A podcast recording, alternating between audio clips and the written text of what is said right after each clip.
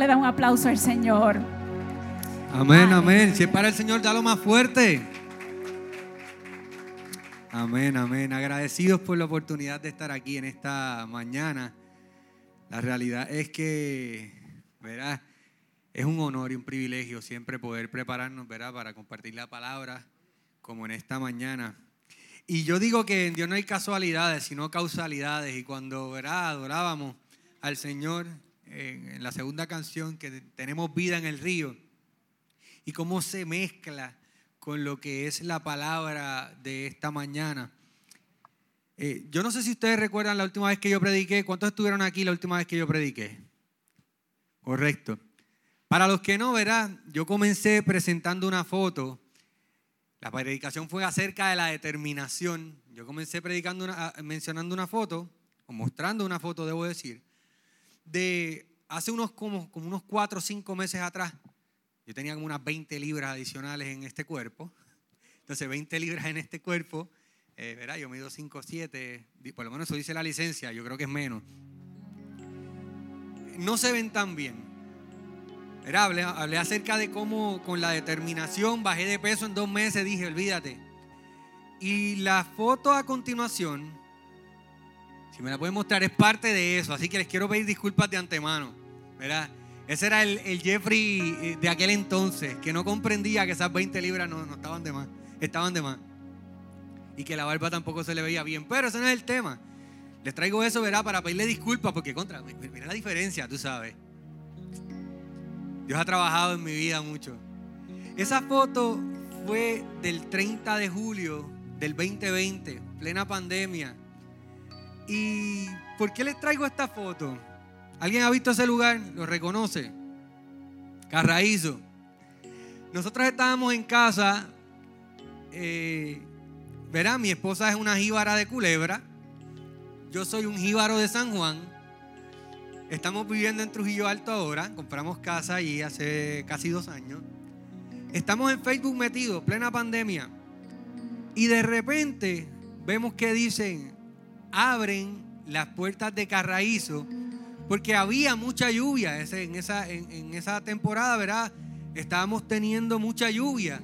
Y pues para bajar los niveles, porque estaban muy altos, abrieron las compuertas y nosotros como jíbaros al fin, ¿verdad? Que somos, Dijimos, vamos para allá. Y nos bajamos, nos montamos en el carro, estaba lloviendo. Llegamos allí, para nuestra sorpresa, había mucha más gente llegando a ver eso. Y con todo y la lluvia, eh, nosotros nos bajamos, encontramos una pareja que se estaba tirando fotos y nosotros tirada también. Yo quiero que muestres el siguiente video, que fue tomado allí también. Era tan impresionante ver toda esa cantidad de agua bajando y seguía y seguía y nosotros nos quedamos como una media hora y cuidado. Y ya llevaba rato. Y toda esa agua bajando, bajando, bajando. Y yo decía, Señor, pero ¿cómo es posible? No la voten. No la voten. Que un año atrás teníamos sequía. Y yo no sé, ¿quién, quién nació después del 96 aquí? ¿Alguien nació después del 96? Ayúdame, Padre. En el 1996 yo sé que hubo una sequía en Puerto Rico. ¿Cuántos la recuerdan? Una, una, sequía fuerte, fuerte, fuerte. Y la diferencia del año pasado es que duró poco. Es que muchas casas hoy en día pues tienen cisterna. Pero en aquel entonces no. Y había que ir a los oasis. ¿Se acuerdan? Siento, siento tan viejo. Había que ir a los oasis y hacer unas filas kilométricas para llegar al tanque de agua, para que te llenen el cubo, para ir a tu casa, para bañarte a vasito, porque había sequía. Y en este caso, verá, cuando hablamos de reserva, como lo es la reserva de Carraízo, reserva de La Plata, reserva pequeña en comparación verá con otras alrededor del mundo. Hablamos de un conjunto de cosas que se reservan, o sea, que se guardan para otro momento en que se necesiten o para ciertas circunstancia adecuada o especial. O sea, eso que vimos, la reserva de Carraízo, se guarda para un momento en específico. Si no suple, pero en caso de que haya sequía, pues se utiliza.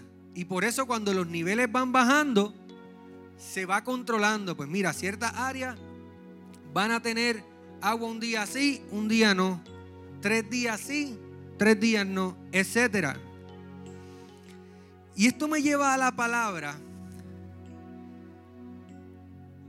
donde encontramos tiempos de sequía.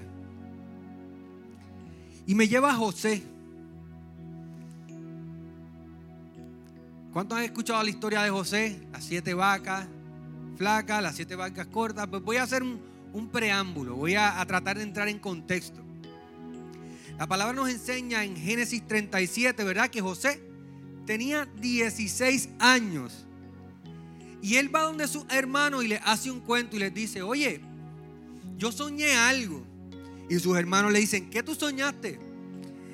Y él le dice, mira, yo soñé que yo era una gavilla, yo tenía una gavilla y ustedes también tenían las suyas y las de ustedes se postraban ante la mía.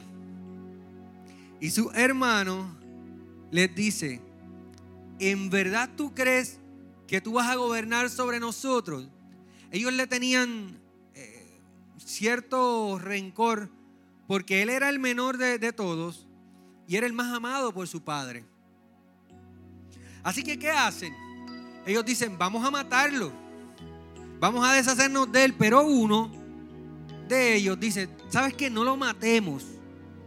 Sino que vamos a venderlo le tomamos sus vestiduras, las llenamos de sangre y vamos a donde nuestro padre y le decimos que murió. Fingimos su muerte. Así no le hacemos daño, nos ganamos algo y nos deshacemos del problema. Y van donde su padre le dice, mira, aquí están las vestiduras con sangre. Como prueba, un animal lo, lo devoró en Génesis 38 se nos habla acerca de cómo este vendido a Potifar. Era, lo vendieron a unos mercaderes y los mercaderes lo venden a Potifar. Es un, artículo, no es una persona. Y aquí nos hablan acerca de, de, cómo lo venden verá, a Potifar, que es el capitán de la guardia del faraón. ¿Y qué dice? Dice que era un hombre fornido, muy guapo. Le mostraría una foto mía, ¿verdad? Pero eso no es la realidad muy apuesto. ¿Y qué pasa? Que estando en la casa del faraón, lo acusan de violación. Así que es encarcelado. ¿Verdad? Conocemos la historia de que tratan de seducirlo y él huye. Y ante esa huida, le dice, mira, este hombre Trató de violarme, se metió en mis aposentos. Así que va a la cárcel.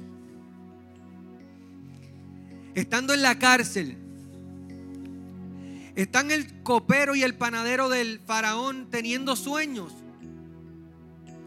Y no saben lo que significan, así que se lo cuentan. Y le dicen, ¿qué significa esto? Y José le dice, ok, tan sencillo, copero y panadero. En tres días a ti, panadero, te matan. Y en tres días a ti, copero, vuelves a ser restituido a la mesa del rey. Luego en Génesis 41, José es sacado de la cárcel cuando él, el faraón, tiene entonces unos sueños bien raros y le dice, mira, yo soñé que yo tenía siete, que habían siete vacas flacas perdón, siete vacas gordas. Y luego llegan siete vacas flacas y se comen esas gordas. Sin embargo, no, no, aumentan en peso, se quedan igual. Y lo mismo sale, verá, con las siete espigas eh, que, en un principio están llenas de, gran, de granos. Y luego llegan siete espinas resecas e infestadas. Se comen esas siete eh, espigas llenas de granos E igual, el copero recuerda que hubo alguien que le descifró el sueño y trae a José. Y José le dice, oye, lo que está ocurriendo es lo siguiente. Hay un tiempo de abundancia que vendrá pronto para que prepares tus reservas. Pero llegará un momento difícil en el que debes compartir tus reservas. En este caso, verá, José, luego de haberle eh, descifrado el sueño al faraón, es nombrado segundo en, el, en, en Egipto. Dice la palabra, verá que el faraón le dice, tú vas a tener más autoridad que todo el mundo. Por encima de ti solamente estoy yo. Y lo que tú digas es como si lo hubiese dicho yo.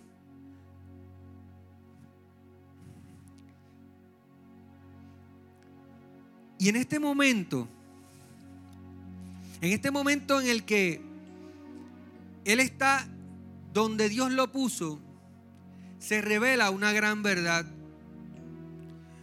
José se encuentra con sus hermanos, los mismos que lo vendieron los mismos que le hicieron daño. Y él les comenta de la siguiente forma. En Génesis 45, del 7 al 9, dice, Dios me hizo llegar antes que ustedes para salvarles la vida a ustedes y a sus familias y preservar la vida de muchos más. Por lo tanto, fue Dios quien me envió a este lugar y no ustedes. Y fue Él quien me hizo consejero del faraón, administrador de todo su palacio y gobernador de todo Egipto. Y yo le, les pregunto, ¿no se parece la vida de José a la de nosotros? Nuestras vidas pudiera tener un parecido a la vida de José. Porque muchos de nosotros hemos pasado por vicisitudes. Muchos hemos tenido pérdidas. Muchos hemos experimentado dolor. Pero hay una gran verdad detrás de todo esto. Y es que el lugar en donde estás es para compartir tus reservas. Tenemos que comprender esta gran verdad Muchas veces nosotros nos sentimos incapaces de, de poder bendecir a otros con lo que Dios ha puesto en nuestras vidas porque cargamos el bagaje de ser el menospreciado de la familia, de ser el olvidado, de ser el encarcelado, de que hemos fallado tanto, de que hemos cometido tanta tantas fechorías de que no somos dignos delante del Señor. Cuando ha sido el Señor el que poco a poco, paso a paso, te ha llevado al lugar en donde estás. Y no me refiero a reservas de dinero. Me refiero a tus reservas del corazón. Yo te pregunto, ¿cuánta gente está a la espera de que los bendigas con un abrazo. ¿Cuántas vidas necesitan de tu oración para restaurar el alma? ¿Cuántos allegados, cuántos familiares solo esperan que tú estés allí presente? Cuando hablamos de falta de agua, en este caso, ¿verdad? podemos decir que es por una sequía o por una escasez. Y la diferencia radica en que la sequía es por falta de precipitación, no ha llovido.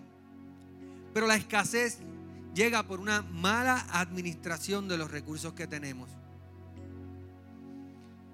Vamos nosotros a ser de bendición en medio de la sequía que vive nuestra sociedad o vamos a ser partícipes en la escasez que hay en la vida de, las personas a nuestro alrededor porque no hemos sido capaces de administrar lo que Dios ha puesto en nuestros corazones. sea cual sea la razón por la que las personas llegaron a la falta de Dios en su vida, hoy es momento de que seas tú quien les comparta las reservas de Dios a los necesitados. No es el momento para increpar y pelear qué hice, qué no hice. Es momento para abrir tus graneros. Me encanta la palabra porque cuando vemos Génesis, cuando leemos el, relato desde el versículo 41 hasta el 49 aproximadamente, vemos como en tiempos de necesidad, Él comienza desde adentro. Y yo quiero que verá, te lleves esto en esta mañana. Número uno, comienza desde adentro. Comienza a utilizar las reservas de Dios aquí con tu prójimo. Cuando hablamos de prójimo, hablamos del próximo. En la historia de Josué vemos cómo primeramente atendió a los suyos. Dice en el versículo 41 que el hambre también azotó a todas las regiones vecinas, pero en todo Egipto había alimento de sobra. Pero, pero, cuando el hambre también llegó a Egipto, José abrió los graneros. Y debes empezar con tu relación con Dios. Con ser intencional en, en recibir de la reserva que tiene el cielo para ti. En ser intencional con leer la palabra, con la oración. Yo antes era buenísimo llegando a casa y como a las 8 o 9 de la noche sentarme a leer la palabra. Pero ahora se me hace difícil, así que fui intencional y cambié la dinámica, pues lo hago temprano en la mañana. Me levanto un poquito antes y en la quietud de la mañana leo la palabra. Porque hay necesidad, nosotros tenemos esa necesidad de la reserva del cielo para poder ser reserva a otros. Número dos, dentro deberá comenzar adentro tu relación con los tuyos. La sequía en este caso produjo el momento perfecto para restaurar su familia para perdonar a sus hermanos y reencontrarse con su padre. Si, vemos eh, el versículo ¿verdad? de Génesis 45, 7 al 9, cuando él decide decirle a sus hermanos, mira, en realidad yo soy el administrador, pero ustedes no me conocen, yo sí los conozco a ustedes. Yo soy José, su hermano. Y yo en este caso quizás hubiese dicho, ¿y te acuerdas que tú me hiciste esto? Y te acuerdas que tú me hiciste aquello, ahora te voy a meter preso yo a ti. Sin embargo, ¿qué hizo él? Mira, olvídate. Olvídate de esto porque ahora comprendo que fue Dios quien me hizo llegar antes que ustedes. La pregunta es, ¿a dónde Dios te ha hecho llegar antes que otros para poder ser bendición? ¿Es en tu casa? ¿Qué relación? ¿Qué relación necesitas mejorar, debes ir donde tu padre a trabajar esa relación. Es un hermano, es una hermana, es un tío. Son tus hijos. Yo no tengo hijos todavía, pero sí, por experiencia, sé que, como bien el pastor ha mencionado, hay muchas personas que dicen, ay, tus hijos salieron buenos. No, los hijos no salen buenos, se crían buenos. Es momento entonces de que si quizás has tenido una interacción que no ha sido la apropiada, busques de la reserva del Señor para en tiempos de la sequía, en tiempos de necesidad, con el familiar que sea, con la familia cercana, puedas ser la reserva que ellos necesitan.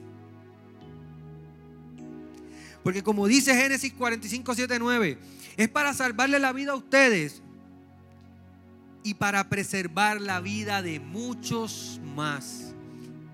Y tú estás llamado y tú has sido llamada para preservar la vida de los tuyos, pero también la vida de muchos más. Pero es que yo no me siento preparado. Es que si esperamos a tener tres doctorados en teología, nunca vamos a poder ser el agua que trae vida, que tenemos vida en el río, esa vida que trae el agua, el río del Espíritu Santo en la vida de otros. Por lo tanto, sal afuera con lo que tienes. Uno, no, uno comienza desde donde está y con lo que tiene. Señor, tú has hablado mi vida de cualquier forma y para poder bendecir a otros no necesitamos tener una palabra condimentada con, con mucho. Tenemos que hablar de lo que hemos vivido. A mí me preguntan y me dicen, mira Jeffrey, es que es bien difícil creer en Dios y es bien difícil hablar de, de, de creer en Jesús con tantas religiones. Yo le puedo decir, mira, la realidad es que yo estaba perdido. A los 17 años yo estaba destrozado, metido en drogas y 20 cosas. Y no fue hasta que tuve un encuentro con Jesucristo que encontré la razón, mi razón de vivir. Yo te puedo hablar de lo que me funcionó y te lo presento. Y aquí está para que puedas comprobar por ti mismo, por ti misma si es real. Yo te aseguro que si no fuera real yo no estuviera aquí parado. Yo te aseguro que si no fuera real, yo no llegaría a donde he llegado, porque ha sido Jesucristo quien se ha encargado de poder posicionarme donde no lo merezco y de llevarme a lugares donde definitivamente no me imaginaba allí. Jeffrey, pero es que no estoy preparado, es que no es cuestión de que estés preparado, es cuestión de que estés dispuesto. Cuando Jesús envió a los 70 discípulos, me gusta algo que les dice y es que le dicen, no lleven dinero, ni mochila, ni zapato. Tú sal. Yo me encargo de la provisión. Tú sal. Tú comienza, ponte dispuesto a ser utilizado para el Señor, por el Señor. Y Dios se va a encargar. Me acuerda Esteban, antes de ser apedreado, que está ahí en el medio de todo no se había preparado, no había preparado su defensa. Él simplemente se dejó, dejó ser utilizado por, por Jesucristo. ¿Por qué Dios hace esto? ¿Por qué Dios te llama ahora a poder ser de bendición a otros? Porque hay una sociedad en sequía, una sociedad en sequía espiritual. Y en Lucas 10 Jesús nos responde, nos habla y nos dice, son muchos los que necesitan entrar al reino de Dios, pero son muy pocos los que hay para anunciar las buenas noticias. Muchas es la mies y pocos los trabajadores. Y desafortunadamente hay mucha gente con un púa espiritual. Cuando hay gente que lo que necesita es la sencillez de un abrazo, es una oración, es saber que como cristianos nosotros estamos ahí para ser de bendición, para ser de ayuda. Porque el reino de los cielos crece en la interacción con cada uno de nosotros. En donde estás es el lugar para compartir tus reservas. Yo le quiero pedir a Overtaken que pase por aquí. Porque yo quiero orar. Yo quiero orar por, por cada uno de nosotros. Porque es en la incomodidad de la sequía donde podemos demostrar la fertilidad de Dios en nosotros. Y saben que es lo mejor, que en ese tiempo de sequía, en ese tiempo en el que la necesidad está rampante, es cuando, cuando más la gente puede ver a Dios en sus vidas. Pero también la sequía puede estar dentro de nosotros. Y Dios te está diciendo, lánzate para que tú veas cómo mediante mí y gracias a mí brotará agua en medio del desierto. Y en medio de esa infertilidad, de, de esa sequía, habrá fertilidad. En los momentos más difíciles de la vida es cuando sale a flote lo que aprendimos. Porque el fuego El, hierro, perdón, se trata con el hierro. Y es mediante el fuego que podemos darle forma a metales preciosos. El diamante llega a ser diamante por las altas temperaturas, por la alta presión del carbón mientras estaba enterrado. Y luego es sacado y es pulido. Y ese proceso de, en el que se pule es difícil, pero termina brillando.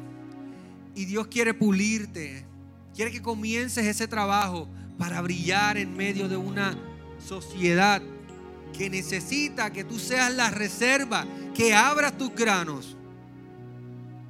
Tú no sabes el impacto que tú puedes hacer en la vida de muchos. Si pensamos en Gille Ávila, un gran hombre que predicó a millones. Una persona le compartió el Evangelio. Una persona fue de impacto en su vida. No menosprecies lo que Dios puede hacer contigo porque lo estás haciendo a uno y no a millones. Porque ese uno encendió la llama del poder y el espíritu en la vida de Ille Ávila. Y él se encargó de impactar a muchos. No menosprecies lo que Dios puede hacer contigo en el lugar donde estás. Porque Dios tiene el poder y la capacidad para poder darte las herramientas en el momento adecuado para ser utilizado. Que nadie te menosprecie por ser joven. Al contrario, que el creyente ve en ti un ejemplo a seguir en la manera de hablar, en la conducta, en amor, fe y pureza. Recuerda esa gran verdad. Es momento de ser inspiración al que está inerte y saber pedir perdón al que quizás no le hemos dado la reserva que Dios ha puesto en corazón. Así que yo quiero que inclinemos nuestros rostros. Padre amado, Dios poderoso, te damos gracias en esta mañana.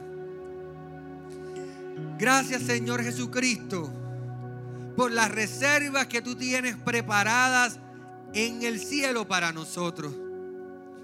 Pero no solamente para nosotros, sino para las personas que están a nuestro alrededor.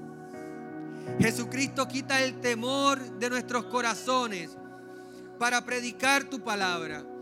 Quita el temor de nuestros corazones para hacer de bendición a otros. Capacítanos y ayúdanos para poder ministrar a quien lo necesite. Porque una oración, por más que sencilla que sea, puede romper cadenas puede libertar al esclavo, puede hacer milagro, porque para el que cree todo es posible. Tu palabra es real, Jesucristo. Yo te pido, Dios Todopoderoso, mi Señor, por cada una de las personas aquí presentes. Llena sus corazones, llena sus vidas, llena su alma, llena su espíritu.